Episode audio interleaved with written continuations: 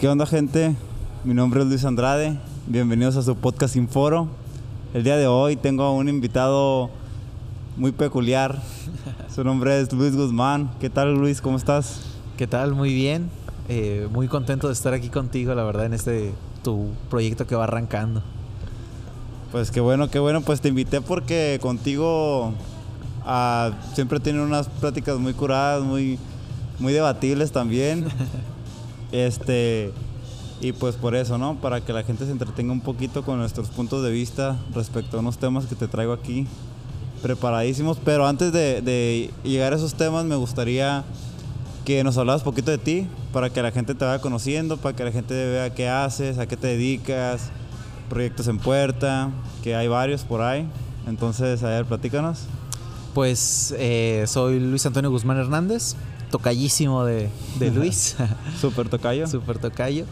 Eh, pues yo soy gastrónomo, estudié gastronomía, eh, me enfoco mucho en lo que es la panadería, la gastronomía, eh, y pues tengo muchas más pasiones, ¿no? La cerveza artesanal, el ahumado, ¿no?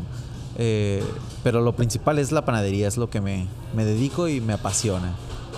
Hace, ahorita que pasé por ti, este, me estabas comentando que estás en Radio Fórmula. A ver, platícanos de eso. Sí, eh, pues como servicio social yo busqué formas de, de, poder no solo practicar lo típico, ¿no? Pues tienes que hacer servicio social, te metes a un lugar que, pues, que te pongan a hacer algo, en una escuela, en un hospital, en la y luego de gastronomía, pues en un comedor o, o algo así, ¿no? Entonces yo quise ir un poquito más allá y pues busqué esta oportunidad de estar en una radio y ya no hacer lo típico de un gastrónomo, de estar en la cocina y estar un poco en, lo informativo, en dar el conocimiento, en poder explorar todo, todo esto, ¿no? De, difundir un mensaje. Entonces busqué la, oportunidad, me dieron la chance en Radio Fórmula. Eh, así que si quieren seguirme en, la 950 AM todos los viernes a las 6.30 de la mañana, ahí yo les voy a estar hablando, he estado hablando del café y de, perdón, de la panadería y en un próximo eh, capítulo voy a estar hablando del café.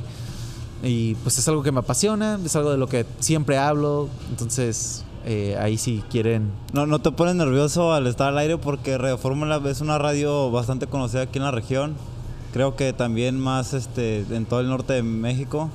Este, pero no te pones nervioso, o sea, al, pensar de que un chorro de gente te está escuchando, de lo que estás hablando, de, de tus pasiones. O sea, porque, por ejemplo, yo, yo puedo hablar contigo de mis cosas y todo porque te conozco, por, porque llevamos una amistad y todo, pero a lo mejor no con tanta gente, ¿sabes cómo? Y tú prácticamente le estás platicando lo que a ti te gusta a mucha gente. Fíjate que eso justo el primer día también me dijeron lo mismo, que oye, pues no estás nervioso, no te pasa. Y al final sí, porque además me dijeron que, o sea, esta Radio Fórmula pues es un grupo que viene desde México. Rebotan la señal aquí a Baja California. Y aquí en Baja California Grupo Fórmula eh, transmite toda la región de eh, Tijuana, Mexicali, Tecate, Ensenada y todavía Estados Unidos, todavía todo California y parte de Nevada. Entonces, sí es una amplia eh, de radio escuchas. Pero al final es pues lo que yo platico, lo que yo vivo y lo que me gusta. O sea, al final, no sé, estoy súper cómodo, no es como que me ponga nervioso porque pues, estoy dando una ponencia o, o esté dando, sino es algo que, que me gusta, me apasiona y, o sea, al final es una plática. Estoy yo y la reportera. Eh, y es una plática entre dos, igual que aquí. La diferencia es las personas que escuchan, ¿no? Pero en, en el fervor de la plática, o sea, eso se te va, ¿no? ¿Te, consideras una persona mediática? Así como que te gusta estar en el medio, que estar en el spotlight, o sea, que te miren, que te escuchen, que no sé. Fíjate que últimamente sí, pero no soy así. O sea, yo siempre prefiero estar un poco más en el anonimato. Eh, valoro mucho más a veces el silencio. O sea, si no tienes nada que decir, es mejor guardártelo. O sea, si no aporta, ¿sabes? O sea, yo sí soy así de que, bueno, si no voy a, aportar, pues mejor no lo digo. Correcto. Eh, entonces yo valoro en ese sentido mucho más el silencio. Pero si tienes algo que decir, algo que aportar, eh, pues sí es, es vital estar ahí, que, que sepan lo que quieres decir. O sea, al final de cuentas estás transmitiendo, transmitiendo lo que tú conoces y, y, o sea, no estás dando información vaga o vacía, sino es algo que tú conoces, que te apasiona y te gusta compartir con la gente. Por eso no te da pena. Ajá, sí, también es un punto informado, o sea, también hay puntos en contras, puntos a favor, pero este es un trato de siempre hablar de lo más objetivo y lo más informado que se pueda, ¿no? Como en todo, no, no decirlo nada más así al aire o porque es mi opinión, o sea, esto es una cosa, hay que diferenciarnos sobre una opinión y lo que realmente es o puede ser, ¿no? pues está, está muy cool, la verdad. Está muy cool, es prácticamente lo mismo que estamos haciendo aquí. Porque, o sea, está bien curioso porque yo empecé el podcast, tú empezaste a estar allá y está, está interesante. Esa transición así como que los dos. Las coincidencias, las coincidencias, sí. está, está muy padre. Está, está muy cool. Pues sí. Pues te voy a escuchar, te voy a escuchar a ver qué, a ver qué tal tu, tu, tu sección. ¿De cuánto dura la sección? Eh, es cortita, son 5 a 10 minutos dependiendo el movimiento. En la radio los minutos, los segundos se cuentan así de por milímetros, o sea, es lo, más valioso porque pues es... Es pagado y ajá, es pagado y todo. Entonces, de 5 a 10 minutos dependiendo del tema, ahí eh, tengo mi sección, así que nice. está bien. Y pues de proyectos, eh, ahorita estoy trabajando en en un restaurante caliterráneo se llama, el concepto que manejan, que es pura cocina italiana, pero con insumos eh, de la baja y pues importados de, de Italia, que es lo que se busca ahí. Es conceptos de pizza napolitana, pastas hechas a mano, eh, barra de ostras, muy bebidas tiki, entonces es, es, un lugar muy agradable, me puedo enfocar en lo que me gusta, que es la, la panadería, y pues desarrollar todo lo, lo, mi gusto, mi pasión también por la coctelería también. ¿eh? De, ese lugar, este, ya vi como videitos en, TikTok. ¿Ah, sí? Sí, sí, sí, y tiene bastantes views y sí está, sí se mira curada el ambiente, es un poco más diferente, es más de, pues más de drinks, ¿no? Así como que pasar un buen ratito, como preantrear antes, antes del antro, pero está fresón también, ¿no? Sí, o sea, tú puedes pedir tu, tu cóctel, una presentación súper fresca pero pues no tienes mucha hambre, pues te pides una pizza, te pides una pasta, que es algo que en cualquier lugar de cerveza artesanal te encuentras, ¿no? Pides tu cerveza y, ah, pues que una pizza, una pasta, ajá.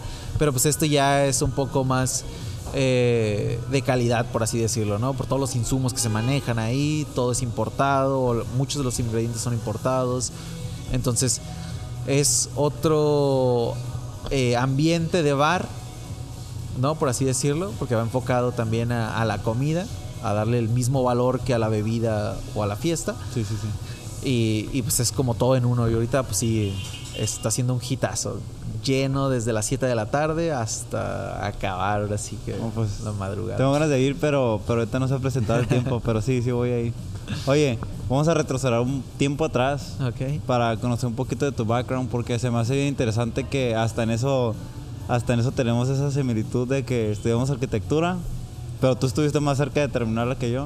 Ok. Y, pero quiero saber esa transición, ¿no? Porque casi todas las personas que estudiamos gastronomía venimos de, de otras carreras. materias. Y, se me hace bien curioso porque debe haber algo en común que, que identifique, pues, ¿no? Que, que, que te haga guiarte por ese camino. Entonces, me gustaría saber cuál es el tuyo. Sí, pues yo empecé primero en la carrera de arquitectura todavía es algo que me apasiona mucho. En el TEC de Monterrey, ¿no? Nah, el, casi, TEC de Tijuana. El TEC de Tijuana, sí.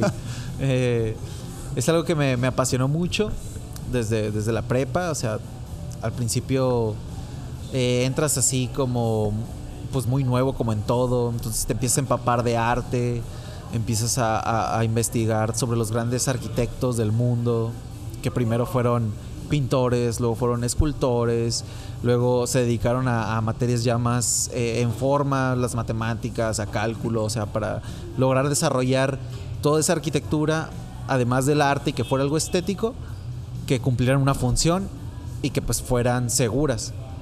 Al final la arquitectura era poder habitar de la mejor forma un espacio. Entonces los arquitectos... Eh, Como para, primeramente para aprovechar el espacio y luego para hacerlo estético, ¿no? Ajá. Entonces, primero hay muchas formas de pensamiento, pero pues la que ha trascendido a lo largo del tiempo, pues es eh, la forma y la función, ¿no? ¿Qué va primero, qué va antes, ¿no? Menos es más, el típico. Miss Van der Rohe es el arquitecto, de ahí viene toda esa, esa frase que todos dicen, ¿no? Menos es más, pero que al final no saben ni de quién es. Bueno, pues es un arquitecto alemán que se llama Miss Van der Rohe. Que lo usan en la gastronomía también. Lo usan mucho en la gastronomía también, ajá. Entonces, donde a veces venimos de todo este eh, embalaje que, por ejemplo, todo el estilo francés que usa muchas eh, gariboleado se llama, o sea, muchas molduras, paredes con textura, que pues al final la textura de una pared no te va a cubrir del frío o del calor, ¿no? Entonces, él dice que menos es más. Bueno, pues yo tengo esta pared, no le voy a poner textura, pero voy a hacer lo mejor para que esta pared me cubra del frío, del calor, del sol, sí, se vea bonita. Entonces, eso es a lo que se refiere más o menos, menos es más. Y en la cocina pasa lo mismo, ¿no? A veces tú quieres ponerle y que luzca y que se vea, pero pues eso realmente en el plato no te aporta sabor, no te aporta textura, no te aporta como muchas cosas. Tiene que haber una función de cada, de cada componente de lo que estás poniendo en el, en el producto final, ¿no? Ajá. Entonces yo vengo de ahí de, de la arquitectura, de, la dejé en quinto semestre, justo en la mitad, ahora sí. En lo mero mero. En lo mero mero, que es cuando ya pasas un poco de lo artístico o de lo abstracto A lo a lo, técnico. a lo físico, a lo técnico, a lo tangible, ¿no? A, lo, a la responsabilidad, por así decirlo. Que ahí es cuando dices, te comparas con tus compañeros, eh, vas ahí pasando las materias y pues te das cuenta de que no es el romanticismo cuando entras o lo romántico que entras a la carrera que cuando ya vas a la mitad o cuando ya vas al final, que ya asumes tú lo que es, ¿no? Y pues al final tú vas a, a- o piensas que "Ay, voy a tener la responsabilidad de, de una obra donde van a estar gente eh, adentro y va a cumplir sus necesidades correctamente, lo van a disfrutar visualmente, va a ser estético. Entonces ya entras así en un loop y conforme más lees, más investigas, más ves los arquitectos. Entonces al final yo ahí ya tuve un punto de quiebre que dije, no, pues yo no, no pienso quedarme detrás de un, de un eh, escritorio, que es lo que muchos arquitectos hacen. Que te puedes ir a obra y eso, pero de todos modos es una responsabilidad muy grande. Sí, sí. Entonces a mí lo que me gustaba es trabajar con las manos, crear, hacer un poco llevándolo a la gastronomía, también lo artístico, ¿no? O sea, crear, hacerlo por ti. Entonces a mí la gastronomía era algo que siempre me llamó, siempre me gustaba mucho ver. Y dije, bueno, pues me surgió la oportunidad, vamos a hacerlo. Hay similitudes de lo que me gusta, artístico, eh, porque bueno, a lo que me acabas de explicar, conocimiento que adquiriste en la carrera de arquitectura de cierta manera eh, son temas que también vimos cuando estábamos en la universidad estudiando gastronomía, ¿no? Que es muy curioso, ¿no? Porque al Sí. final de cuentas, bueno, estoy, estoy casi casi en el, en el mismo patrón que tú. Yo cuando estaba en arquitectura, yo me iba por el diseño. Había, había un arquitecto eh, brasileño, súper famoso, se me olvidó el nombre, Paco no sé qué, o algo así. ¿Cómo se llama? No, espérame, ahorita se me fue, pero sí me acuerdo siempre. Sí, Ah, te digo. Pues este, pues arquitecto me gustaba mucho porque fue como que el boom de lo más moderno, ¿no? Por las, por las formas ovaladas de sus edificios y todo ese sí, rollo. las curvas, Sí, sí, todo. y porque era, porque todo era, tendría que ser cuadrado, ¿no? Para que, así era antes. Entonces él empezó a hacer como las curvitas, los redondos, los ovalados y todo. Y dije, a la madre, eso está perrón. Y a mí siempre me ha gustado dibujar. Yo cuando estaba en la, en la high school, en la preparatoria ahí en Estados Unidos, yo tomaba las, las, las clases de arte más altas de nivel que, que, que se pu- pudiera. Oscar Meyer. ¿No? ¿Era Oscar Meyer? No me acuerdo, güey. Creo que sí. No, no. Ay, googlealo, lo que te platico. Ok, a ver. y ya este eh, pues empecé a relacionar mucho el arte con ese, con el diseño, y entonces yo me metí por el diseño, ¿no? Pero nadie, nadie te dice hasta que estás en la carrera que también tienes, ocupas lo técnico, ¿no? Sí. Y dices, a la madre, pues cómo lo, no soy muy bueno en matemáticas, o sea, ¿cómo le vamos a hacer? Y, y también pues requieres un poco de física y todo ese rollo y ¿sabes qué? Pues sí, ¿sabes qué? cálculo. O sea, cálculo de estructuras, de madera, de concreto, de acero, de metal, o sea, resistencias. Sí. Sí, sí. Y, y también este, pues no, no, así como que ya no me llenaba tanto, dije, no, pues como tú dices, ya no es tan romántico, romántico como antes. ¿Sabes qué? Pues mi, mi, mi otra pasión, la gastronomía, eh, también se requiere un poco de imaginación, de diseño y todo. Este, vamos para allá. Y aparte, aparte no sé, como siempre... mi- Oscar Neymeyer, perdón. Niemeyer, sí. Oscar Neymeyer. Pues, no, y aparte, mi sueño siempre desde morro era tener un, este, un restaurante. Entonces dije, ah, cuando estudié arquitectura dije, ah, voy a ser arquitecto para diseñar restaurantes bien chingones. Pero ya, pues, como me pasé a la gastronomía, pues ahora vamos a abrir un restaurante con estrellas Michelin ahí en San Diego. Es el plan. es el plan. Sí. No, de hecho, para la gente que nos está escuchando, eh, ahí les vamos a dar la primicia. Eh, Luis es mi socio, mi socio creativo, operador de el próximo restaurante que vamos a abrir en San Diego. Se va a llamar, ¿cómo se va a llamar, Luis? El Salty Breeze. Salty Breeze. Espéranlo muy pronto. Coming soon. Coming soon. Así es. ¿Y qué onda? ¿Y en qué estabas tú antes de que te interrumpiera? Ah, ¿y qué te digo? Pues yo brinco aquí al ámbito eh, gastronómico, que es algo que ya me gustaba mucho. Yo desde niño siempre veía a Anthony Bourdain, Andrew Zimmer, eh, muchos programas. Gordon Ramsay. Fíjate que no era tan fan. Porque sí. al final siempre era como que lo veía gritar y no era lo que, lo que yo bus- buscaba. Me A mí me encantaba más. eso. ¿Sí? ¿No, bueno. no te acuerdas el primer evento que, que yo estaba ahí como de líder y este les empecé a gritar al Dani y a todos? Sí. Y ya dije, no, eso ya no funciona, eso ya son de los 80. Sí, eso es ya es una cultura muy vieja donde la cocina se creía que era como un régimen militar, sí, chef, sí, eh, eh, yes, chef, y todos decían lo que el chef di- dijera, ¿no? Y se, se acataba a, a manera de gritos. Y pues como en todo, como en la educación, en, en- en muchos ámbitos, pues eso ha ido cambiando, o sea, eso ya no funciona. Eh, y ahora es eh, una comunicación más directa, centrada, profesional, y donde pues ya tú estás acatando una orden porque pues es lo que se tiene que hacer y ya no porque sí o sí tienes que hacerlo. E- Es un tipo de liderazgo más democrático, Ajá. ya no es tan autoritario. Sí, ya no es tan autoritarismo, ajá. Y sí, de hecho, de hecho esa, ese tipo de liderazgo se empezó a, a, a, a verse en todo, en todo tipo de áreas, porque inclusive en, en- en lo que, en lo que estoy trabajando yo ahorita también es más democrático y no es de que "Eh, lo tienes que hacer porque lo tienes que hacer, porque te estoy pagando ocho horas y lo tienes que hacer. No, ahorita ya es este por qué lo tienes que hacer y, y, y tener razones, motivos para De cómo hacerlo, por qué hacerlo, ajá. Exactamente. Sí, eso es lo, lo fundamental en, en la cocina, una buena comunicación. Ya más allá del show, eh, eso es- no, no funciona. O sea, estar gritando y eso. Y es lo que hace mucho Gordon Ramsay, que es el show. O sea, y al final, ¿qué pasa? O sea, empiezan a salir bien los platillos en todos sus programas. Empiezan a salir bien sus platillos. Él les empieza a gritar y ya es una cadena tras cadena. Te gritan, te ponen nervioso, empieza a salir mal. O sea, ya te, te- te quemas, ¿no? Ya es como que... Creas una tensión innecesaria en el ambiente laboral. Y, y pasa algo curioso que ya a 20 minutos antes de terminar el programa, el que sea, les empieza a decir, ah, muy bien.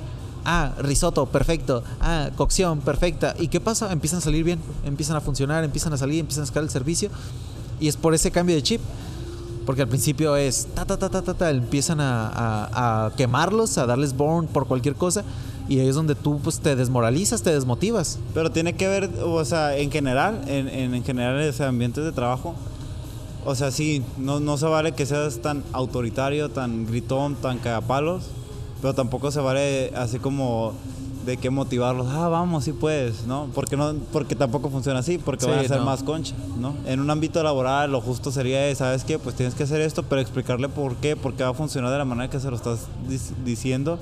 Y, y, pues también hace, a, o sea, hacer claro de que, ¿sabes qué? Pues de esta manera todos trabajamos mejor y vamos a estar felices, ¿no? Es que esa es la, la- la pregunta, o sea, ¿cuánto presionar a, a- a mis ayudantes, mis colaboradores, mis amigos? O sea, ese es el punto ideal, la pregunta del millón. Mira, ¿Cuánto es la presión?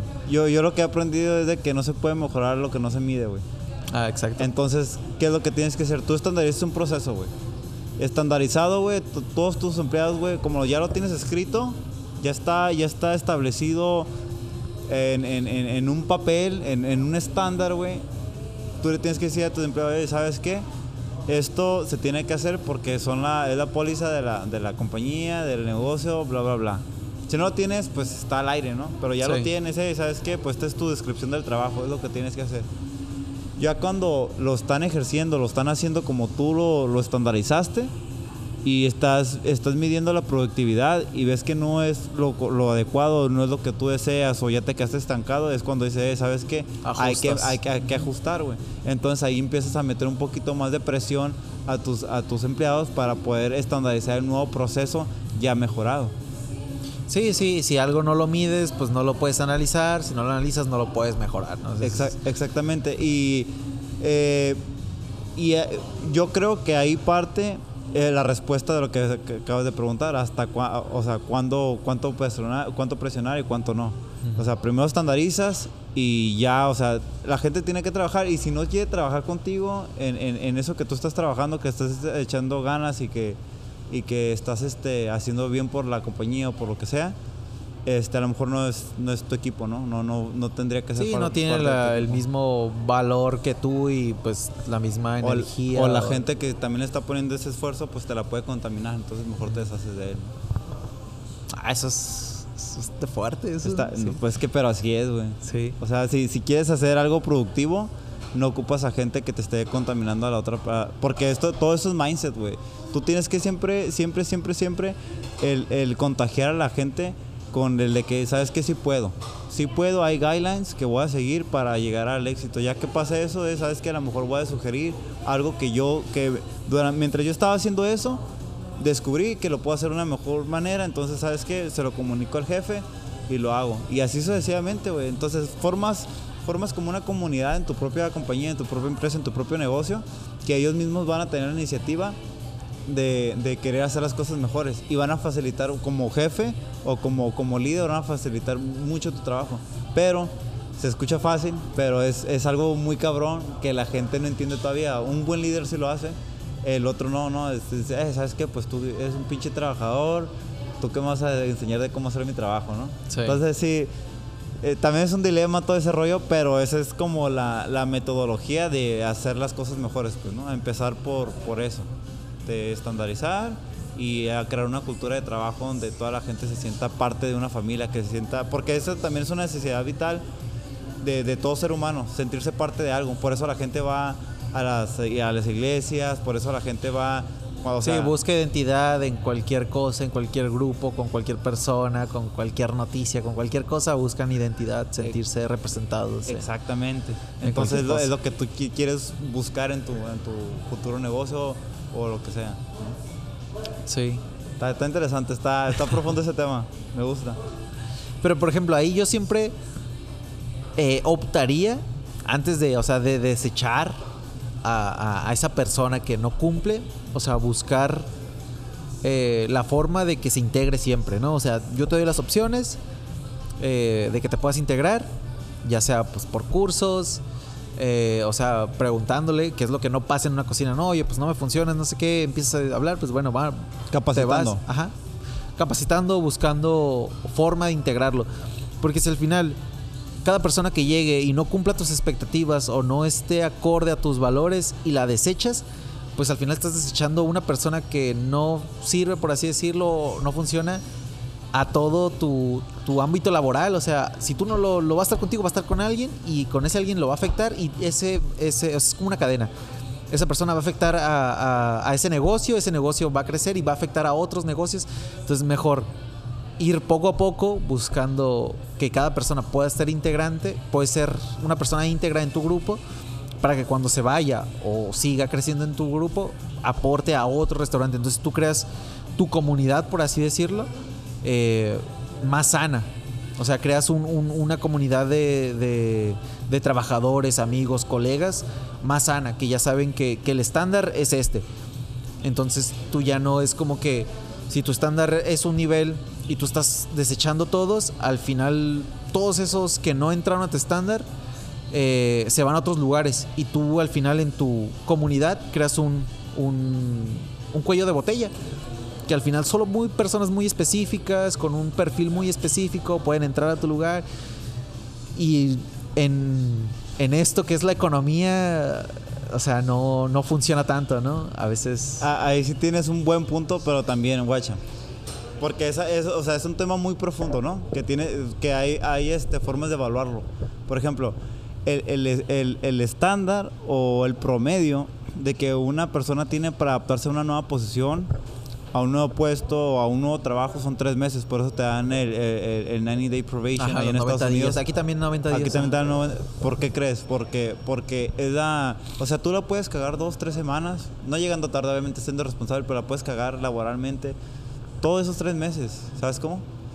Y ahí eh, este, debe haber también guidelines para, para evaluar a una persona. Entonces, Sí, la curva de aprendizaje, ¿no? De que, a ver, ¿cuánto tiempo me tarda en enseñarte? ¿No? Y dependiendo de tus habilidades, si cumple o no cumple, ajá. O sea, sí. si tú me cumples eh, este punto, este punto, este punto, te quedas y durante los otros tres meses seguimos trabajando en lo que te faltó, ¿no? O sea, no nomás es, eh, te falló una, ya valiste verga, vete. No, no, no se trata de eso. O sea, se escucha feo, como lo dije al principio, pero en realidad eh, hay como una estructura también de la forma que tú estás evaluando a, una, a un nuevo empleado o a una nueva persona que acabas de promover. Entonces, este, todo eso, todo eso se, se evalúa, se, se, toma en cuenta y, y, también te sirve, te sirve para evaluar aptitudes. Aptitudes que a lo mejor ahorita no están desarrolladas, pero con, en, base, en base a training, como tú dices, este, pueden, pueden uh, surgir un buen elemento para tu equipo. Pero por eso tienes esos tres meses. Pues. Y una persona que no se puede adaptar a tres meses, a lo mejor sus facultades no son las, las aptas para uh, incorporarse a tu equipo o al estándar que ya tienes. Sí, desarrollar la actividad que sea que se le ponga. Exactamente. O, o si una persona empieza alto, lo pasa los tres meses, seis meses y anda en chinga, pero de repente da un bajón, pues ahí también buscas eh, la, la, la, causa raíz de, de, de, ese problema, ¿no? O sea, ¿qué está pasando? ¿Qué está pasando? Y también ya se trata de una manera diferente que a un nuevo empleado o a una persona que tuvo una posición nueva. Lo tratas diferente porque, porque primero pues tiene, pues tiene antigüedad, que tienes que respetar eso. Y aparte tienes que pues, a, ayudar a esa persona porque si era buen elemento, tienes que evaluarlo también de, de diferente manera. Pero es, es, es, algo muy extenso. O sea, también de, depende de las políticas de la compañía, de, la, de, lo que tú quieras hacer. O sea, si es, si es este, un restaurante tuyo o lo que sea, también son de las políticas y estándares que tú implementes. Sí, es, es, es algo complicado, ¿no? Pero... Es muy complejo, pero sí está muy interesante que mucha gente no sabe y que debería de saber. Y más cuando, cuando tiene gente a su cargo, ¿no? Sí. Sí, sin duda. O sea, si tú tienes gente a tu cargo, más allá de la responsabilidad del trabajo, que pues, se supone que es tuya, además de la otra, o sea, es también buscar el bienestar de los demás, porque entre mejor estén tus colaboradores, tus amigos, eh, compañeros, mejor, más fácil y de mal, mayor calidad y productividad, pues va a ser tu, tu trabajo final. Que al final, pues eso son cosas que tú no, eh, no puedes controlar, ¿no? O sea, sí, no puedes, sí, sí. Entonces, sí, sí obviamente están fuera del control de uno al 100%, pero pues siempre puedes a, a, impulsar, pues, ¿no? A que se trabaje mejor, pues, ese tipo de situaciones. Sí. Oye, este... ¿Quieres pasar un temita? A ¿Un temita de los, de los perrones? A ver, échame. Mira, quiero que tú me digas tu percepción del capitalismo. De lo que... Ok. Pues eh, a lo que me acuerdo de, de, la universidad, o sea, el capitalismo, pues sí, surgió eh, por sus motivos, un modelo económico que pues se basaba en que pues tú tienes una oferta, eh, pues hay una demanda. Si hay una demanda, pues también hay una oferta. Y pues en base a eso, pues puedes eh, poner en venta cualquier producto, cualquier servicio y sin importar un poco a quién afecte, cómo lo afecte y, a quién se lleve, ¿no? Por entre medio. Eso es básicamente como el capitalismo para, para mí, ¿no? Que muchas veces, pues dices, sí, tengo un producto y, y qué puedo hacer para venderlo, qué puedo hacer para, para empezar a ganar dinero con él, es muy bueno, eh, yo sé que, que, que va a funcionar en el mercado, ¿no? O sea, hay estas ideas. Y, y, al final es pues, pues sí, tienes un producto, pero ¿cómo beneficia al mercado? O sea, ¿qué más aporta a la sociedad? O sea, es... Estoy que, eso, que eso al final de cuentas ahorita, o sea, vale madres, ¿no? Sí, ahorita eso no, no importa, o sea, si, si, si aporta a la sociedad, aporta al mercado, ayuda o no, o beneficia. Eh, nomás o... si ayuda al bolsillo del... del, del, del... Sí, ahorita ya eso se, se ha extendido a, a, a unos márgenes eh, así súper invisibles, ¿no? Donde dices, bueno, pues yo tengo tabaco, pues lo voy a vender sin importar a quién mate, ¿no? O sea, pero pues tengo este otro producto que puede beneficiar a miles de personas. Eh, más allá de yo venderlo y hacer dinero, pues estoy ayudando a los demás. Entonces, para mí es el capitalismo como eh, tener un producto y querer venderlo o hacer dinero con él, cueste lo que cueste, ¿no? O sea, si, si aporta o no aporta, si beneficia o no beneficia. O sea, yo tengo este producto, hay gente que lo compra, pues lo vendo. Y al final es un poco también, creas una comunidad, pero pues a nivel mundial, global. Y pues es el sistema ahorita que pues más o mejor ha funcionado o porque no se ha descubierto otro. Pues está China. Está que es- China, que ¿no? es El sos- comunista que es y como es la es potencia económica. Ya oficialmente ya es la potencia más económica y de ejército militar. Pero pues cuántos años no les, no les Menos tomó hacerlo. Y No, güey. aparte, eh, es que lo, lo increíble aquí está de que en los 80 todavía eran, eran, era un país cerrado. Ajá. No, súper pobre, deja de ser súper pobre. En, como en 50, 70 años ya hicieron una potencia mundial. O sea, de estar hasta abajo ya es, es top one. Sí. O sea, está increíble. Y es, es un modelo de negocio ya. De, no, no de negocio, de económico ya probado por. Pero por ejemplo, ellos tienen eh, también su, su particularidad es que pues son muchos, o sea, son como 7 a 1 de México.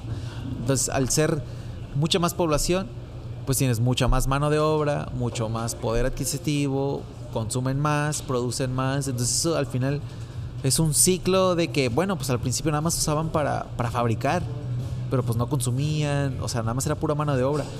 Y ahorita ellos ya tienen la mano de obra, tienen el consumismo y tienen para poder todavía seguir vendiendo a los demás. O sea, es como un ciclo cerrado. Son como seis países en uno. O sea, ¿sabes? O sea, es como que, Bueno, eh, que eh, al principio pues era un, un- un país, como tú dices, muy cerrado, muy subdesarrollado. Pero pues invirtiendo en educación, infraestructura y todo eso, pues pueden lograr yo creo que es, eh, es algo más de, líder- de, de líderes del país que de nivel de población. Si es el término correcto. Ah, bueno, en inglés sí, ¿no? Population. algo así. Population. Este, porque si fuera así, también India, India fuera una potencia mundial, ¿no? Económicamente. Pues también. O sea, más bien de. Puede ser entre, entre costumbres que conlleva la disciplina y este y los líderes, ¿no? Que se puedan hacer bien su- sus, sus cosas. Es que está cabrón, está, está muy deep ese tema, ¿no? Sí, Pero lo poquito. que, lo que a mí me, me, me concierne o me preocupa, o, lo- o sea, de que todo eso, el capitalismo llevó, llevó al imperialismo, ¿no? De cierta manera. Ok. Bueno, al menos en Estados Unidos, ¿no? De que, ¿sabes qué? Vamos de guerra para tumbarle del pinche petróleo a, A Irak. a Irak y todo ese rollo y pues cuánta gente no, no murió allá, güey, Sí. ¿no? Está, está cabrón porque pues ha, ha causado guerras, muerte de gente, güey. Pero pues también, quieras o no, sí funciona también, ¿no? Pues sí, pero si lo comparas ya aquí, por ejemplo, en México, donde pues no, no tenemos ese pensamiento, entonces aquí el capitalismo funge una función de meramente consumismo. O sea, aquí nada más esperamos el nuevo producto para poder comprarlo. O sea, aquí es la, la- función del capitalismo, ¿no? O sea, que nos llegue la tecnología, lo, lo primero que sale en el primer mundo, o sea, los productos así, los mejores productos pues salgan aquí para que aquí lo puedan comprar. Entonces al final aquí el capitalismo funge más una función como mercado, o sea, no, no es como No la que función- el capital, ¿no? Ajá, que no es como Estados Unidos que es una fuente donde pueden generar ahí más ingresos que, que solo consumirlos. E- Esa es una buena es- observación, ¿eh? no lo había pensado así, como que sí es cierto. Sí sirven, sirven más unos países de, como consumidores que en realidad como capitalistas, ¿no?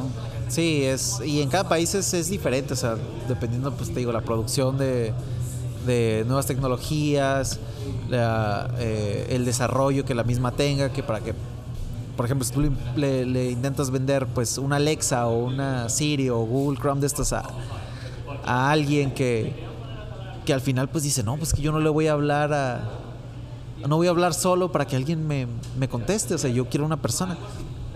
Entonces ahí es donde ya creas un producto capitalista que pues aquí nada más te lo van a consumir cierta cantidad de personas que al final pues no te aporta mucho a una persona común, por así decirlo, ¿no? Aquí en México.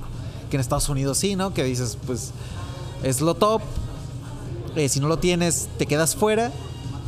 eh, y pues eres como que parte del capitalismo que luego es el mismo, lo, ese mismos fondos o dinero lo van a usar para eh, generar más. Que aquí no pasa lo mismo. O sea, aquí con las tecnologías no se genera tanto más como en Estados Unidos. Sí, está. Sí, sí. ¿No? No, sí, sí, es buen, es buen punto. Es buen punto. No sé si me expliqué bien. ¿no? Sí, sí, es una, una, una forma interesante de, de verlo y, y yo creo que muy, muy acertada. Pero también el consumismo, creo que el consumismo crea de cierta manera el ser clasista, ¿no? Por ejemplo, yo me acuerdo que, que ibas a la escuela y si tú no traías el teléfono nuevo, pues eras el pobre, güey. Y al pobre te lo... A la esquina, güey, sí. O te juntas con los pobres, güey, allá no están los populares, güey, ¿no? Los populares usualmente son los, los que tenían el poder adquisitivo, güey, no. Nunca, el pobre nunca iba, a- iba a ser el, el- el- el popular. güey, ¿no? Y está bien interesante eso porque, porque o sea, ¿cómo, cómo puede ser posible que, que no sé, o sea, que, que clasifiques a una persona por su poder adquisitivo? O sea, está, está, está cabrón, ¿no? Pues sí, eso pues ha sido siempre a lo largo de la historia, o sea, desde los imperios, los reyes, o sea, pues quién tiene más dinero, pues el rey. De ahí quien le sigue, pues los condes, de ahí pues los duques, de ahí pues la realeza o los nobles que no tienen tanto, pero pues todavía ahí tienen su, su dinerillo. Después pues alguno eh, jefe de alguna aldea y ya después pues los aldeanos, los trabajadores, que pues ellos sí no. Entonces, al final siempre ha habido estas separaciones. Pero en pleno siglo XXI, o sea, Y en, en- es lo, lo, lo increíble, ¿no? O sea, en pleno siglo XXI, donde pues, se supone ya hay mucha tecnología, ya hay un montón de avances, o sea, pides comida y te llega a tu casa, pero al mismo tiempo hay alguien que tiene que batallar para conseguir pan o harina o, o agua. Eh, pues, agua, güey. agua, O sea, que ajá, es que vital dices- para, para vivir, ¿no? Entonces ahí es donde dices, pues, ¿qué pasa, no? Y es donde ya se pone en duda, pues, que si el capitalismo es el mejor modelo económico o el socialismo, donde todos tendríamos que ser iguales para que, pues, no haya gente con agua, con mucha agua y hay gente sin agua. Pues un modelo socialista para que todos tengan. Pero, pues, al final no se ha llegado a ese ¿Tú qué punto. crees? ¿Qué creo de qué? O sea, ¿estás a favor o en contra del, de- del modelo de, ne- de- de econo- económico actual? Porque estamos de acuerdo que a lo mejor a lo mejor tú y yo no estuviéramos aquí sentados si tuviéramos otro modelo de económico. O sea, a lo mejor estuviéramos en nuestra casa porque o toda la gente estuviera en su casa comiéndose una torta cubana o algo. Sí, eh, o sea, pues también es muy difícil. Aquí pues no vamos a descubrir el hilo negro, ¿no? De que va a ser la solución del mundo. Pero pues es la que está. Y es con la que tenemos que trabajar, y con la que tenemos que vivir nuestra vida. Y un cambio en un modelo social, económico, no probablemente tú y yo no lo vivamos. O puede ser que sí, que estemos justo en el margen. Pero el siguiente ya no lo vamos a vivir. Pues Entonces- AMLO, AMLO, AMLO está en la... Sí, hablo. ay, él es, es- otro tema, pero. Es un pinche payasín ahí. Pero te digo, o sea, estos movimientos sociales económicos no, no se van a dar en 10 años, en 15, probablemente a lo mejor en 30, que, que, que es... Y primero van a surgir en donde están las potencias mundiales. O sea, donde... Para poder influenciar Sí, demás. donde ya explotaron lo más que se podía, analizaron todos lo- los, los temas de, de ese modelo económico, todo el capitalismo, qué se puede hacer, qué no, qué beneficia, cuáles son las consecuencias. Y después eso se va a ir transfiriendo a, a todo el resto del mundo. Entonces, por ejemplo, ahorita dices, pues Estados Unidos, capital eh, mundial, 50, 60 años ya, los principales eh, consumidores y creadores del capitalismo, o sea, pues como potencia mundial, la primera potencia mundial, pues ellos afectaron todo el mundo. Ahorita salió, por ejemplo, dices China, pues es la segunda competencia o ahí va ya primera. Entonces hay que ver eh, cómo ellos, su modelo económico, este social capitalismo raro, cómo afecta al resto de- del mundo. Entonces va a ser este, este sistema económico ante el americano, entre el europeo, entre la- el mismo asiático y las permutaciones que se vaya haciendo. Y eso no se va a ver, te digo, en 10, 15, 20 años. O sea, tus Pues hijos sí, puede ser Pues que... son 10, 15 años y nos va a tocar. güey. Pues tal vez. Y yéndonos así muy rápido, ¿no? Sí. Bueno, es lo que yo creo, ¿no? Pero sí, no, e- e- es, un punto muy válido de, de- de cómo ver el- los, los modelos económicos actuales. Porque, o sea, viéndolo bien, si te pones a analizar cómo está funcionando ahora la, la economía de, China, güey, es totalmente funcional. Tienen, tienen ciudades de primer mundo abandonadas, güey. O sea, Sí, porque te digo, es algo nuevo. O sea, ellos están acá en el top con algo nuevo, pero pasando los años van a ir viendo sus, sus deficiencias, sus virtudes. Otras personas que lo ven desde fuera, pues van viendo igual sus beneficios, eh, sus desventajas y sobre eso van creando nuevos pensamientos o nuevas corrientes de pensamiento, donde ya es donde se crea otro modelo, se forma otra estructura de pensamiento diferente y ahí es donde va, se va haciendo el cambio. Y pues ahorita a nosotros nos toca pues pues vivir ahora sí que el momento, ¿no? O sea, del capitalismo, aprovecharlo lo más que se pueda y evitando sus caer en el juego del consumismo, ¿no? Sí, La neta, sí, disfrutarlo. eso, nada más. O sea, poniendo nuestro granito de arena en, en hacer lo que mejor podamos y pues evitar eh, el ahora sí que el, el hoyo, ¿sabes? El- Pero el consumismo, o Lo sea, peor, ¿no? Sí, Ajá. sí, sí caer en el juego del consumismo porque, o sea, hay gente que, ¿cómo se llama ese término? Minimalistas, o sea, que viven con lo mínimo. Ajá. O sea, ya no es O, o si Ajá, te- no caer, no caer en el, en el juego del consumismo, sino, o sea, pensar un poco más allá de que no, pues es que mi celular es del año pasado, voy a comprar el nuevo. Ah, pues yo todavía tengo este celular del año pasado que todavía, Todavía aguanta. todavía puede funcionar, ajá, entonces no necesito tener el nuevo. O sea, realmente, ¿sabes? Ah, cosas así, como que. Y aparte es bueno para tu bolsillo porque de cierta manera estás ahorrando una, una feria que te puede ayudar para, no sé, a lo mejor para emprender, para invertirlo, X o Y, ¿no? Sí, para o tu sea, educación. tener la conciencia de lo que estamos consumiendo y de lo que, por ejemplo, dura o, o- o es válido tenerlo, ¿no? Por ejemplo, un carro, no sé, a lo mejor. Pues sí, te compras el del año 2021, pero pues no necesitas el de 2022. Si es que puedes comprarlo, puedes cambiarlo, ¿no? No necesitas el de 2023 seguramente. Ponle que a lo mejor el 2024, o sea, tres añitos después, tu carro puede ser que si no jale porque ese modelo estuvo algo, lo que sea, y pues lo cambies. Pero probablemente el 25, o sea, tú teniendo el 2021, el carro de 2025 tampoco lo ocupes, ¿no? Entonces eso me refiero como que cosas que realmente necesitas cambiar, pues lo cambias. ¿No? Tengo mi teléfono, tengo mi computadora, tengo mi reloj, tengo lo que sea, ya no funciona, se descompuso, bueno, pues lo compro. Es una ventaja, me ayuda a mi vida, me da una mejor calidad de, de vida también, pues lo cambio. O sea, ahí pues no pasa nada. Pero de que no, pues tengo aquí mi, mi teléfono súper bien del año pasado, pero pues no, es que ya está el nuevo, pues lo voy a O comprar sea, el nuevo. está, está mal cuando te está, te está afectando psicológicamente el hecho de que salió el nuevo y no lo tienes, ¿no? Ahí Sí. ya hay un problema de que a lo mejor de identidad o, o tú qué crees. O sea, porque, o sea, que te esté afectando algo que, o sea, nada más por no tenerlo, está cabrón, ¿no? Sí, ya eso es... eh, ahí, eh, ahí entras a, a sistemas Gracias. de pensamiento psicológicos de, de cada quien. O sea, ¿qué valoras tú si tu teléfono no es el más nuevo, tú te sientes menos? Pues eso también es válido. Así como que, bueno, pues si este ya no me funciona, me compro otro, pues si yo ya no me siento bien con este, pues me compro otro. Entonces ahí ya no es un tanto ámbito eh, capitalista o consumista, sino ya tú tienes problemas, tienes que, que ver eso, ¿no? Es el, el FOMO, ¿no? O algo así, que el, el miedo a perderte cosas, ¿no? De que no, pues que yo no estoy ahí o no tengo eso, pues me voy a perder todo Pero, lo que pero yo hablo como en el hecho de que, o sea, como que a lo mejor te comparas, ¿no? Que, por ejemplo, tú lo agarras el, el 13 que va a salir, güey, yo no lo tengo. Y yo me empiezo a sentir mal porque no lo tengo y tú sí lo tienes, güey, ¿no? O sea, porque necesito comprarlo para estar igual que él. Por, Por eso, eso- ya cabe en otro tema, así como de que...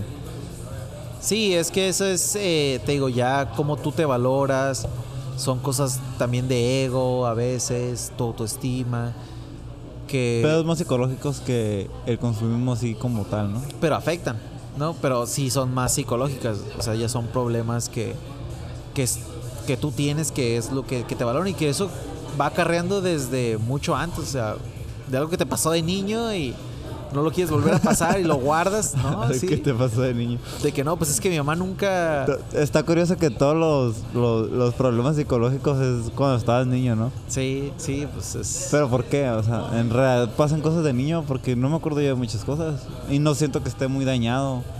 No, pues tú nunca lo vas a sentir, pues es... Es Por- tu, tu, tu consciente que lo, lo, lo oculta, pero siempre, siempre, siempre lo sigues cargando. Por ejemplo, yo, que siempre me decían de que no te levantes de la mesa sin que te acabes la comida. Y ahorita yo no tengo hambre, pero me pones algo aquí encima, me lo voy a comer hasta que no haya. ¿Neta? O sea, no puedo, no puedo no dejar comida. O sea, y son cosas que, que yo sé que, que tengo y lo sigo haciendo. O sea, no, pues no tengo hambre, pero pues te acompaño. No, pues ¿qué pedimos? Ah, pues unas papas. Y pues agarro una, una y ya tú ya no quieres y pues ahí están todas las papas y pues yo me las tengo que acabar. Porque la comida no se desperdicia. Sí, la comida no se desperdicia. Y, o sea, y así como ese hay ejemplos así súper vagos y súper también específicos, ¿no? Así de toda la gente. ¿Qué es eso?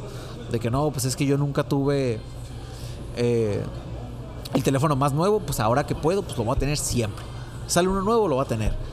A un mes más, sale uno más nuevo, lo voy a tener. Y ahí es donde ya entra como un sesgo cogni- cognitivo. De que pues tú ya no valoras el funcionamiento o, las características de ese producto, si es bueno, viable, te funciona o no te funciona.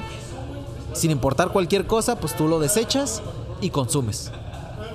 Y viene otro, a ti no te importa, lo desechas y consumes. Pero también todo eso es parte de la me- mercadotecnia, ¿no? Que también te, te hacen como que quererlo.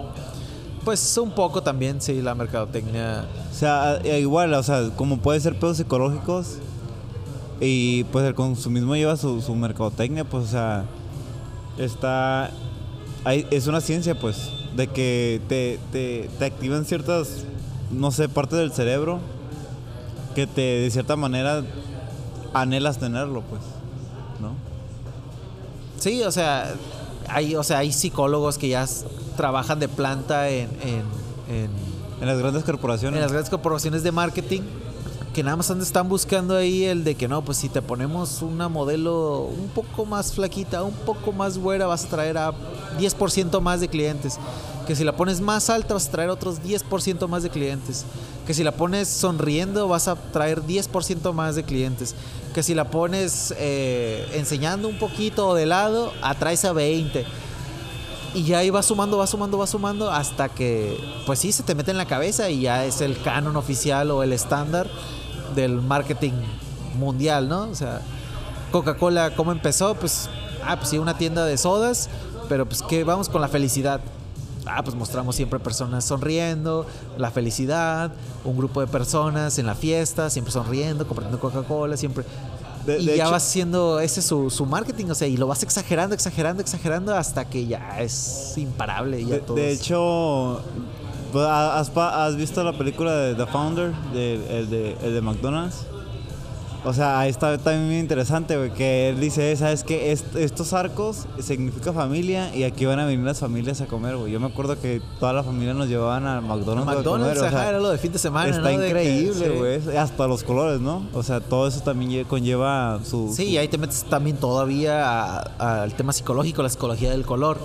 La comida, siempre los naranjas, los amarillos, colores cálidos, que es lo, lo apetecible, lo, lo- lo que te, te llama siempre al, al- al apetito. Y pues por eso todas las cadenas pues tienen esos colores. Sí, sí. No, está, está cabrón todo ese rollo de... Un día tengo, tengo que invitar a un mercadólogo para que nos explique Sí, bien. más, más, más a fondo todo ese tipo de temas porque está bien interesante cómo, cómo funcionan todo ese tipo de cosas en tu cerebro y te hace anhelar o, o no anhelar a veces, sino probar el producto ¿no? que te están presentando a causa de, de- de la forma que te lo presentan. Sí, eso, por ejemplo, aquí un tip para todos los demás, los que quieran eh, aprender un poco sobre marketing o lo que sea, busquen sesgos cognitivos, psicológicos. Entonces, hay como siete u ocho ses- sesgos que es- son los que usan siempre el marketing, ¿no? Que como la base, ¿no? Como- Ajá, como la base. De que la típica bola baja. De que no, pues mira, llévate dos y te regó el tercero. Pero ya está totalmente costeado, ¿no? Pero ya está ajá, totalmente costeado. O de que no, pues mira, compra este y luego compras este. Y, y ya en dos semanas, pues yo sé que el otro ya no te va a funcionar. Entonces ahí tú ya vas como que depurando. O sea, son como seis o siete sesgos cognitivos que toda tu percepción a primera vista, sin analizar, los ves como que, ah, pues sí, es, es buena oferta, es estoy ganando. Pero en realidad no, estás perdiendo a largo plazo. De, de hecho, Apple empezó a hacer algo así más o menos con los teléfonos, güey. Pero está más escondido, o sea, está más cabrón porque, o sea, yo, yo tengo, yo tengo eh, el, el iPhone 12, güey. Me va a durar esta generación que va a salir, pero para la otra ya no me va a funcionar aunque tenga la memoria llena, güey. O sea, te dejan de funcionar, se empiezan a trabar y Sí, cosas la obsolescencia, ¿no? Programada. Sí, o sea, por ejemplo, también hay un, un caso bien interesante este, sobre los focos que hacían antes. Ah, sí. No, eh, salió un documental de eso, ¿no? Que, que había los focos, los focos de, de los años 30. Que, no, que estaban... Que no se fundían. No se fundían. Y ahorita, no sé, te puede durar una semana o apagas mal la luz o apagas la luz rápido, ya se te madrean, ¿no? Y, o sea, lo- los, los, este... Y es parte del consumismo también. Que el... el- el- los, los manufa- las manufacturas, güey, hacen que, que duren poco para que sigas comprando y que haya un ciclo de vida muy corto de esos productos en específico para que la industria siga creciendo, para que se siga alimentando. Que está cabrón, pues, porque estás... O, pues es que también puede ayudar a la economía, eh, porque sabes No que fluye más dinero también, güey. O sea, pero pues ya, que- pero qué, qué tan beneficioso es que fluya la economía al bienestar de la mayor cantidad de población. O sea, ponle que, eh, pues sí, se te descompone en un mes, una semana, lo que quieras, y compras otro. Otro mes y compras otro. Pero a lo mejor ese mismo producto que te dure un año en vez de eh, tres meses y que ese producto de un año te cueste lo de esos tres meses. O sea, a lo mejor elevar un poco el precio de un producto que dure, porque así evitas menos eh, consumismo, o sea, menos producción, menos mano de obra, contaminación. pero con el mismo valor, menos contaminación. Entonces sigues teniendo tu mismo, como los carros, o sea, los carros, te digo, no es algo que cambies todos los días y te dura suficiente tiempo, pero aún así se siguen consumiendo muchos. Pues es que mira, va- Las la- llantas también pasó eso, de que al fin las llantas duraban, o sea, duraban kilómetros y kilómetros y kilómetros. Pues, ¿qué hicieron? Pues cambiaron la fórmula, cambiaron la forma para que se pudieran ponchar, para que pudieran desgastarse más rápido y que cubieras acá. Y que fue lo mismo de las Pero es que estrellas Michelin, o sea, ¿a qué surgió? Las estrellas Michelin. Sí, sí. Para que compraran para que llantas. compraras llantas. Entonces es eso. Y lo mismo pasa con las pilas, que ya había pilas que duraban muchísimo. Y pues no, ahora que se acaben y compres más pilas. Pero es que también ayuda a la economía porque, mira, fíjate, esto, esta, estas indus- industrias empezaron a, a decir, ¿sabes qué? Pues no están durando lo suficiente, no hay suficiente utilidad, tengo que descansar a la gente por cierta temporada de tiempo a lo mejor, o sea, tengo que tener menos empleados, a lo mejor con el hecho de que incrementaron su producción, su línea de producción, pues o- o- o- ocupan más personal, ¿no? Y, y eso también crea empleos, güey. Pues ahí es donde tú tienes que hacer un análisis. Un análisis más fondo. De que, o sea, consuman y consuman y consuman y consuman. O tengan una mejor cantidad de calidad de vida a un precio más alto un poco. Y pues eh, beneficiando un poco el consumismo. O sea, que no, que no haya tanta contaminación, perdón. Y que pues tengas una mayor calidad de vida. Pues sí. O sea, ese es mi, mi punto, ¿no? O sea, al final, o sea, como dices, no, pues que es de mayor calidad, compra el, el caro, ¿no? Cualquier cosa, ¿no? O sea, estoy dando un ejemplo. Pero pues es la gente, no, pues es que ahorita no, no tengo para gastar tanto en algo tan bueno. Mejor compro el barato y que me dure poco y vuelvo a comprar. Y es un poco el sesgo, el, el sesgo cognitivo. De que no, pues es que compro el barato porque pues me alcanza ahorita.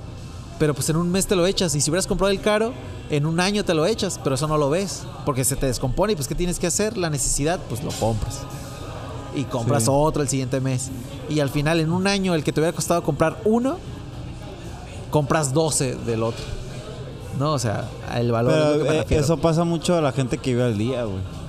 también, sí. Que ese es otro tema, eh, o sea, muy interesante de que, de que también estas industrias que crean, o sea, que, que están trabajando por volumen, no por calidad, este, utilizan a gente con, con pagos miserables, pues.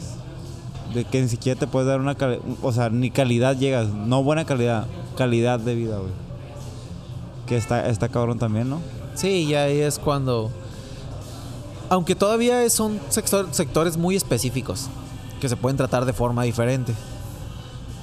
Porque, pues sí, esas personas tampoco representan tanta.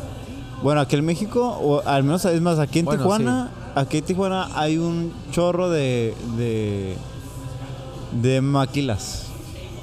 Y casi, casi van entrando gente que no puede ir a la universidad, o sea, a personas de 18 años, 19 años que van entrando y, y ganan, ¿qué? ¿1500 pesos? ¿Qué te alcanza con eso? Pues ponle 1700 acá. Ni una peda, güey. No, no, o sí, sea, no, no, ya sé. neta. Sí, tienen que. ¿Sabes cómo? Está, está cabrón. O sea, o sea, te acabo de decir, ok, ayudan a la economía. Pero a lo mejor no. A lo mejor no, sí es cierto. O sea, ahorita que, que empezaste a decir de que, "Ey, ¿sabes qué? Pues a lo mejor porque está más barato y no puedo costear el otro. O sea, sí está cabrón porque en realidad a lo mejor no, no nos están ayudando. Sí están dando un trabajo, pero ni siquiera es un trabajo digno. ¿No? Sí. Y ahí es donde entra un loop de pobreza, de que pues trabajo un montón para comprar cosas que se me echan a perder y tengo que volverlas a comprar y tengo que trabajar más. Y ahí es un ciclo de que... De- de nunca acabar, Que ¿no? nunca salen, ajá, y nunca acabar. Que en realidad todo ese tipo de industrias están alimentadas por, por la mayoría de gente que, que están de, de media a media baja. Sí, entonces se, se necesita primero un poco eh, tener pues mejores condiciones de trabajo, pero y ya después que ahí la población pues vaya teniendo en conforme más condiciones, mejores condiciones de trabajo, pues puedan producir más, o sea que sean más eficientes Correcto. y ya con eso, ahora sí que ellos puedan tener eh, el capital o puedan tener la, la suficiente solvencia económica eh, para poder consumir. Y no es trabajar para consumir, sino que yo trabajo y eso es una eh, un beneficio y yo ya puedo consumir.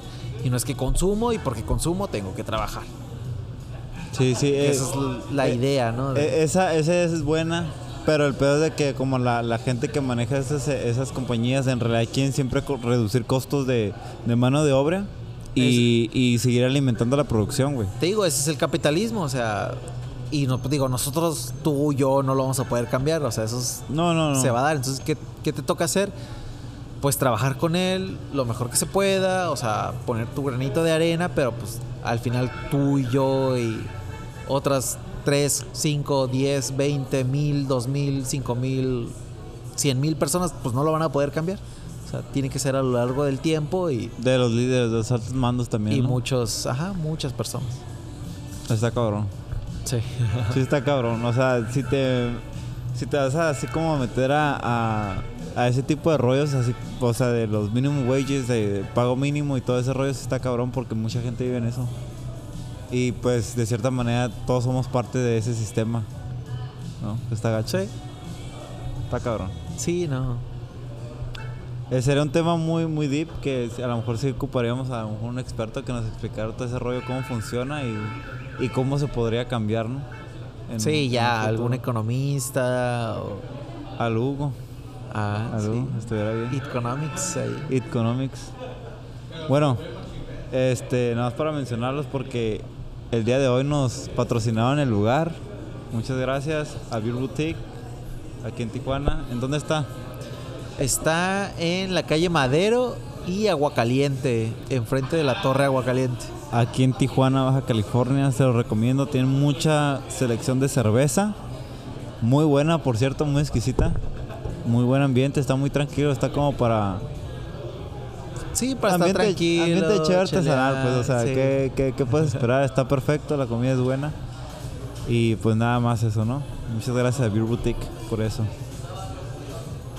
Oye, Luis, ¿tú cómo, cómo mides el éxito? Porque estamos de acuerdo que el éxito no nomás tiene que ser económico, sino personal, profesional, ¿no? Que eso abarca muchas cosas. Entonces me gustaría saber tú cómo lo mides, porque yo tengo una forma de medirlo que antes, en el pasado, era, era económico, ahorita no. Ahorita yo lo miro, de, lo miro de otra forma distinta porque siento que maduré en ese aspecto, pero me gustaría ver tu opinión y a ver si, si la Yo, comparto. eh, creo que el, Porque hay niveles de éxito también Sí. en las metas. yo creo que el éxito siempre es, eh, claro, personal, ¿no? Y siempre va a existir el personal y, por, por así decirlo, el exterior o la, lo que las personas perciben de ti. ¿Ok? Entonces, las- lo que las personas perciben de ti siempre te lo tienes que tomar con pinzas. Porque ellos no tienen, no saben lo que tú, no sabes lo que estás pasando, lo que estás batallando. Ellos solo ven lo que tú dejas que veas, por así decirlo, ¿no? Entonces, yo mido el éxito siempre lo que aprendo, lo que hago, lo que siento haciéndolo y lo que recibo por ello. La satisfacción que sientes al final de completar algo. Ajá, básicamente. Entonces, yo eh, me siento exitoso, aprendiendo, estando en un buen lugar, por así decirlo, disfrutando y teniendo la noción que eso me va a ayudar para un futuro. O sea, son esas cuatro cosas. Ese es mi éxito. Ok. Entonces, si alguna de esas cuatro cosas no, no la cumplo, pues no, para mí no estoy teniendo éxito. Ok. O sea, siendo, estando, comiendo unos tacos en la esquina o comiendo en el mejor lugar de Tijuana. O sea, si en el, los puestos de los tacos estoy aprendiendo a, a analizar cómo es el contexto de, de la persona, el sazón, su comida, cómo lo hace, ¿no? O sea, eso ya es un éxito para mí, porque estoy aprendiendo. Lo puedo usar luego y es eh, lo disfruto. Estoy en el mejor lugar de Tijuana, ¿no? Eh, cual 100%, fuera, Sí. eh, pues estoy probando cosas nuevas, eh, estoy disfrutando, estoy aprendiendo, lo puedo usar para, ¿Lo vas a usar para Salty Breeze? para mi futuro, pues es, ahí también es éxito. Correcto. Entonces, no es, nunca va a ser el mismo éxito de una persona que a otra, para empezar. Entonces, son carreras, vidas totalmente diferentes. Entonces, para mí eso es, es el éxito, o sea, hacer lo que quiero, disfrutarlo y saber que eso me puede ayudar en un futuro. Para mí eso es el éxito. A mí se me hace bien interesante ese, sea, muy válido, muy válido. Me, me acabas de cambiar así como que la perspectiva porque, o sea, el considerar el, conocimiento, o sea, adquirir conocimiento, considerarlo éxito está muy chingón. ¿Sabes cómo está? No sé, me gusta, me gusta como lo estás viendo. Yo, yo más o menos lo miro así. Hoy en día lo, lo miro así de que, de que sí, el conocimiento y, y- el hecho de empezar los proyectos, ¿no? Por ejemplo, los proyectos que este proyecto, eh, este- te- tengo un proyecto de asesorías, de asesorías, eh, estoy, estamos a qué, a nada, menos de un año de abrir nuestro restaurante. O sea, eso yo me, me siento exitoso porque estoy haciendo algo que es muy similar a lo que dices, ¿no? Estoy haciendo algo con, con la carrera que, que, que estudié, con el conocimiento que adquirí como, como manager y todo eso, que por eso estoy haciendo asesorías, todo ese rollo. Sí, sí, este, de cierta manera lo comparto contigo, pues, de que estás, estás haciendo algo con lo que adquiriste y que eventualmente, o sea, no, o sea, no, no lo quiero ver así, pero eventualmente te va, te va a ser redituable monetariamente. ¿Sabes cómo? Sí, o sea, es una, Sea es una consecuencia. Es una consecuencia. que la gente no ve muchas veces. ¿Qué el éxito? No, pues es que el éxito lo ven en el carro, en el teléfono, en los viajes, Pero no sabes en qué las tan experiencias. es esa, esa persona. Que no es por juzgar, ¿no? Pero, pero pues no puedes medir el éxito en cosas materiales. Exacto. ¿no? O sea, eh, o sea, tú, yo, yo le diría a, to- a cualquier persona, ¿sabes qué? Mide tu éxito, no mides el de las demás, güey. Tú preocúpate por, porque tú te sientes con- feliz contigo mismo, con tu persona, con lo que tú estás haciendo. Y ya lo, de- lo demás, o sea, si se la pasan bien, qué bueno por ellos y, y ya. Tú concéntrate en ti porque mucha, o sea, yo creo que este, este, este es el error de muchas personas compararse con el, con el éxito que aparenta una persona, ¿no? Y usualmente ese éxito se mide en, en, en los Material. lujos, en lo material, pues, ¿no? Que, que no se me hace válido para compararse. Porque pues estamos en diferentes circunstancias, güey. O sea, Sí. las circunstancias mías a las tuyas o de otra persona son totalmente diferentes porque esas circunstancias ni tú ni yo las elegimos. Lo que elegimos es a lo mejor lo que tú dices, el aprender, o sea, a dónde irte para poder adquirir más conocimiento y poder superarte personalmente, ¿no? Ajá. Sí, es lo que, lo que nadie ve. O sea, tú a la persona que admires, pues sí, le vas a ver los diamantes, le vas a ver el teléfono, le vas a ver el carro, le vas a ver dónde está. Pero pues al final no le ves lo que esa persona pasó para llegar ahí. O sea, todo lo que tuvo que hacer, todo el trabajo, lo que ella aprendió, que es lo que realmente importa. ¿No? O sea, lo que, lo que hiciste para llegar ahí, lo que aprendiste. Porque lo puedes volver a usar, o sea, el conocimiento. ¿No? O sea, tú ves a alguien con, con el carro más nuevo, un Mercedes o lo que sea, Una Cherokee. una Cherokee, y dices, ah, pues yo quiero la Jeepeta. ¿no? Yo también quiero No, una pues, jipeta. Ese vato es exitoso, pero pues no ves las levantadas, las madrugadas, ¿no? Los desvelos. O sea, no ves todo lo que aprendió, no ves a quién tuvo que regañar, no ves sus éxitos, o sea, tú ves el material. Y así como está ese material, puede ser que pues ah, pues se lo dio su papá, se lo dio un negocio fácil, tiene renta, Estafó a alguien. estafó a alguien. Entonces, siempre es, va a ser muy eh, personal, pero es lo que la gente no ve, o sea, nada más ve lo material. Y para mí el éxito es, pues, ver eso, o sea, el camino y tu conocimiento que, que has desarrollado. ¿Y qué haces con él, no? Y qué haces con él, ajá. Sí, sí. Totalmente de acuerdo contigo. Está, está curada. Yo, yo creo que de cierta manera se puede generalizar ese, ese, esa, esa forma de ver el éxito. ¿Sabes cómo? Porque es como te digo, si te va, si va a ser redituable eventualmente moneta- o sea, No, y ¿En no creas, o sea, monetario? en, en- en este pensamiento o en esta creencia que yo tengo de- del éxito, por así decirlo, lo baso en, en una corriente filosófica muy, muy vieja que se llama el estoicismo, que es lo que tú puedes controlar, lo que tú puedes pensar y lo que tú puedes sentir.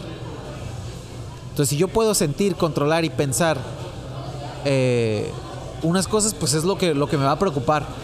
Pero lo que lo- los demás piensen o, o- o- o hagan, o sea, eso yo no lo controlo. Entonces yo de eso no me voy a preocupar.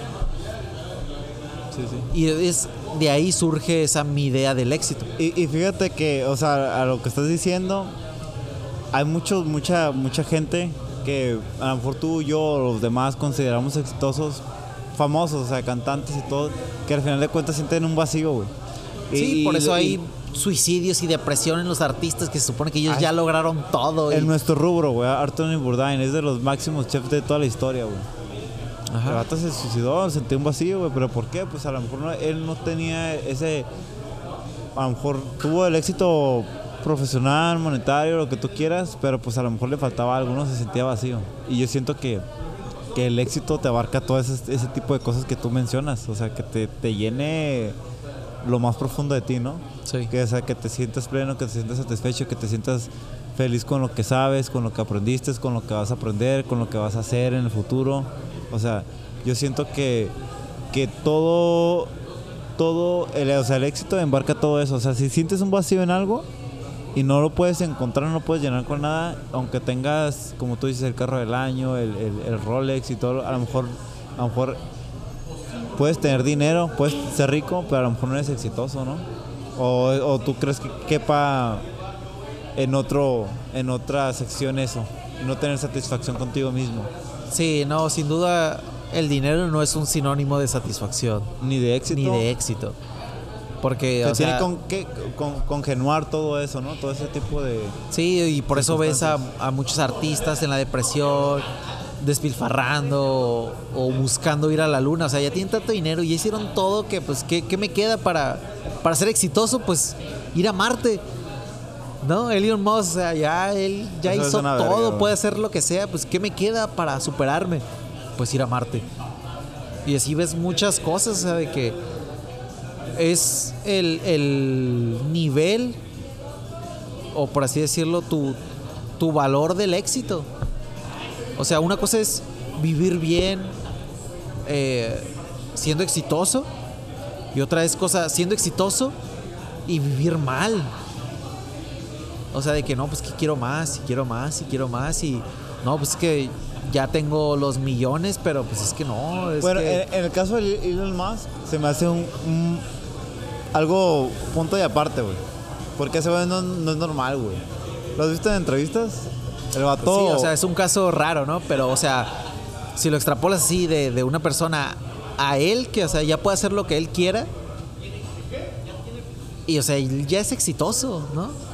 O sea, si tú te pones en su. En sus zapatos, bueno, pues. Tengo, estoy ayudando los carros eléctricos, ¿no? O sea, toda esta onda Eso- eso Tesla. acá en, en los libros de. SpaceX.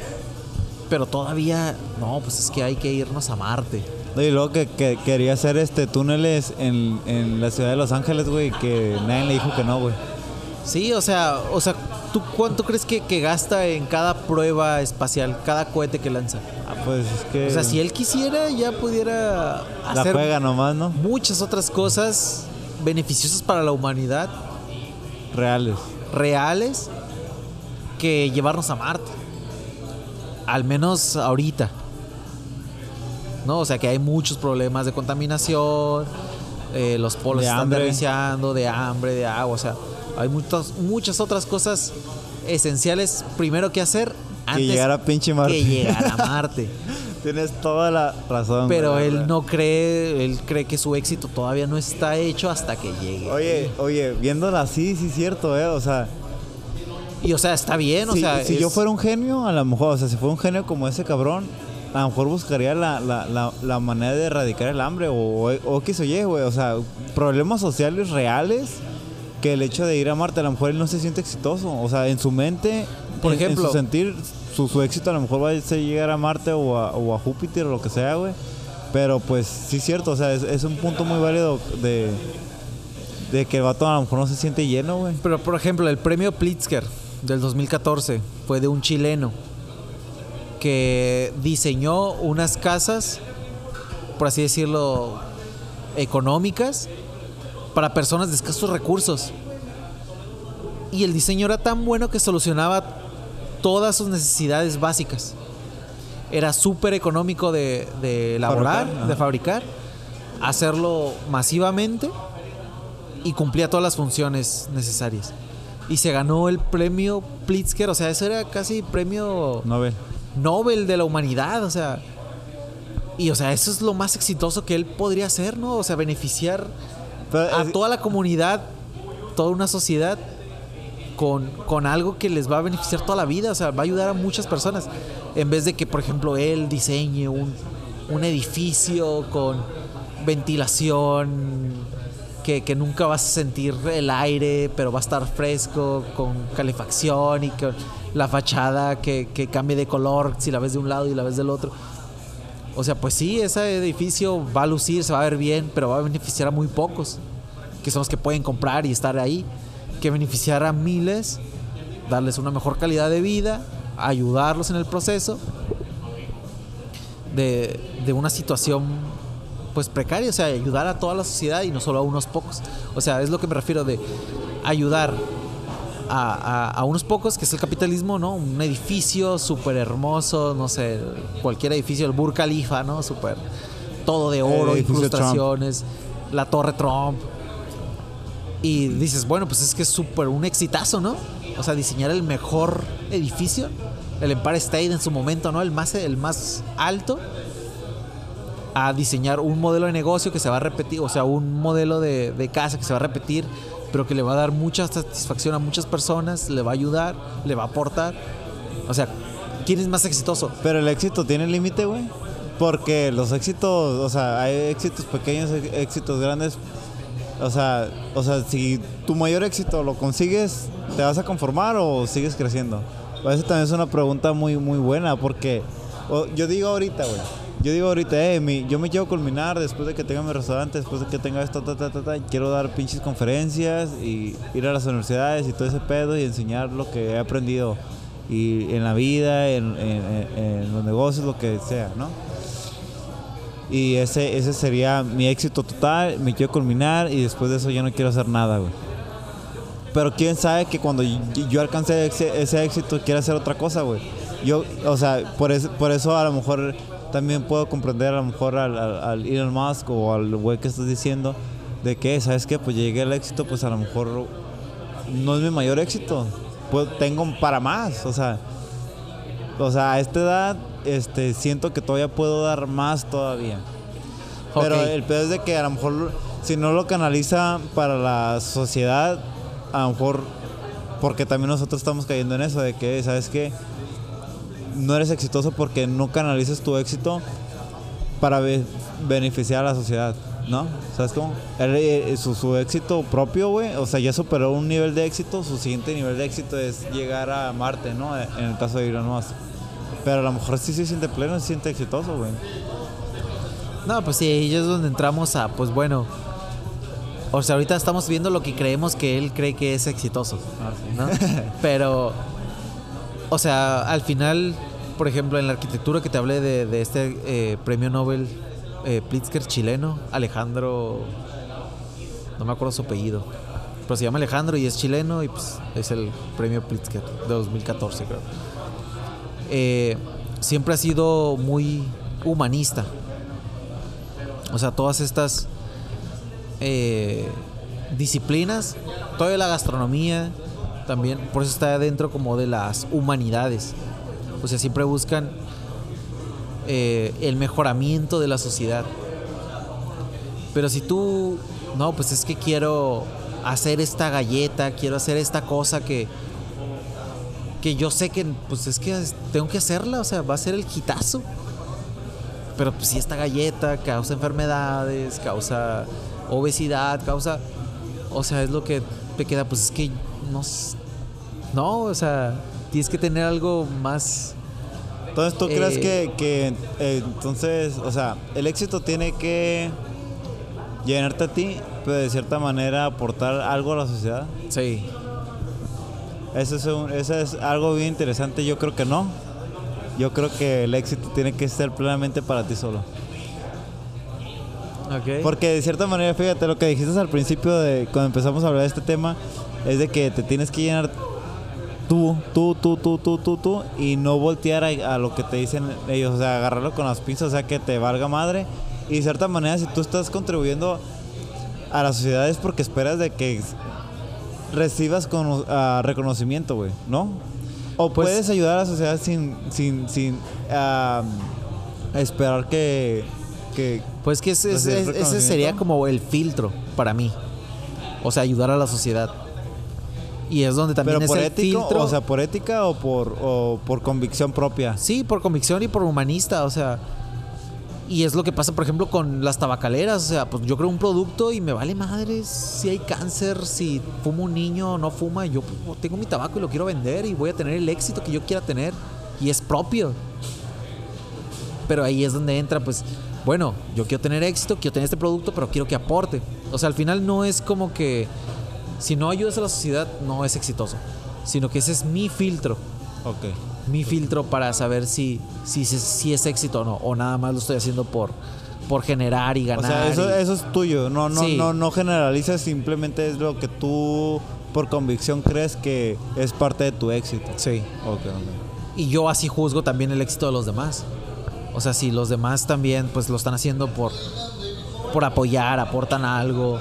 Por lo, mínimo que se- por lo mínimo que sea, pero que aporten, que, que, que funjan algo en la sociedad. Pues eh, para mí es una persona exitosa. Pero pues si viene un vato que pues Y si esa persona que tú dinero. consider- que consideras exitosa, en realidad él no se siente exitoso. pues ahí sí ya es, la importancia de que esa persona tome de mi opinión. Porque al final pues, es mi opinión ante él y ante él él va a hacer lo que él quiera. Pero o sea, ahí es lo, donde yo te digo, o sea, siempre va a haber dos formas de, de éxito, ¿no? La tuya y la que los demás perciben de ti. Entonces yo te, te- te dije, la mía pues es tal, tal y tal, o sea, que, que me nutra, que aporte a los demás y que aprenda y que lo puedo usar para los demás en un futuro. Esa es la primera. Entonces, como yo me mido mi éxito. Entonces, como yo mido el éxito de los demás, es estas mismas formas, pero pues te digo, que aporten a la sociedad, que tengan algo que, que- que dar y que no solo lo estén haciendo por, por dinero. Entonces, si tienen esas tres, y les Son va, exitosos a tu criterio. y les va bien, pues oye, pues chido, síguelo haciendo, eres exitoso. Pues, Al final de cuentas sigue siendo su objetivo, ¿no? Eh, por cada persona, ¿no? Sí, Pero sí. aunque, aunque yo creo que es muy válido lo que estás diciendo porque al final de cuentas todos, todos tendríamos que tener ese nivel de ética para, para poder este, llevar nuestro éxito y que influya a la sociedad de cierta manera. Sí, no, la escala de valores es independiente y de cada quien y cada quien sabe si sí o si no. O sea, pero digo, esa es la, la mía y como yo, por así decirlo, juzgo a las personas el éxito Sí, sí. que tienen. Pues, ¿qué te voy a decir, Luis? Ahorita vamos a culminar el podcast. Fue muy buena plática, la verdad. Eh, como lo comenté al principio, siempre son muy buenas pláticas contigo. Yo creo que va a haber también segunda edición de este, de este podcast. eh, porque están muy buenos, quedaron muchos temas por qué hablar. Lo que hablamos quedó muy bueno. Una vez más, gracias a Beer Boutique por recibirnos aquí en- su establecimiento. Este, nos estamos viendo pronto. No se olviden suscribirse al canal de YouTube, poner como favorito en Spotify, ponernos en favorito como en Apple Podcast y también en Anchor estamos ahí. Eh, muchas gracias por escucharnos y nos vemos pronto.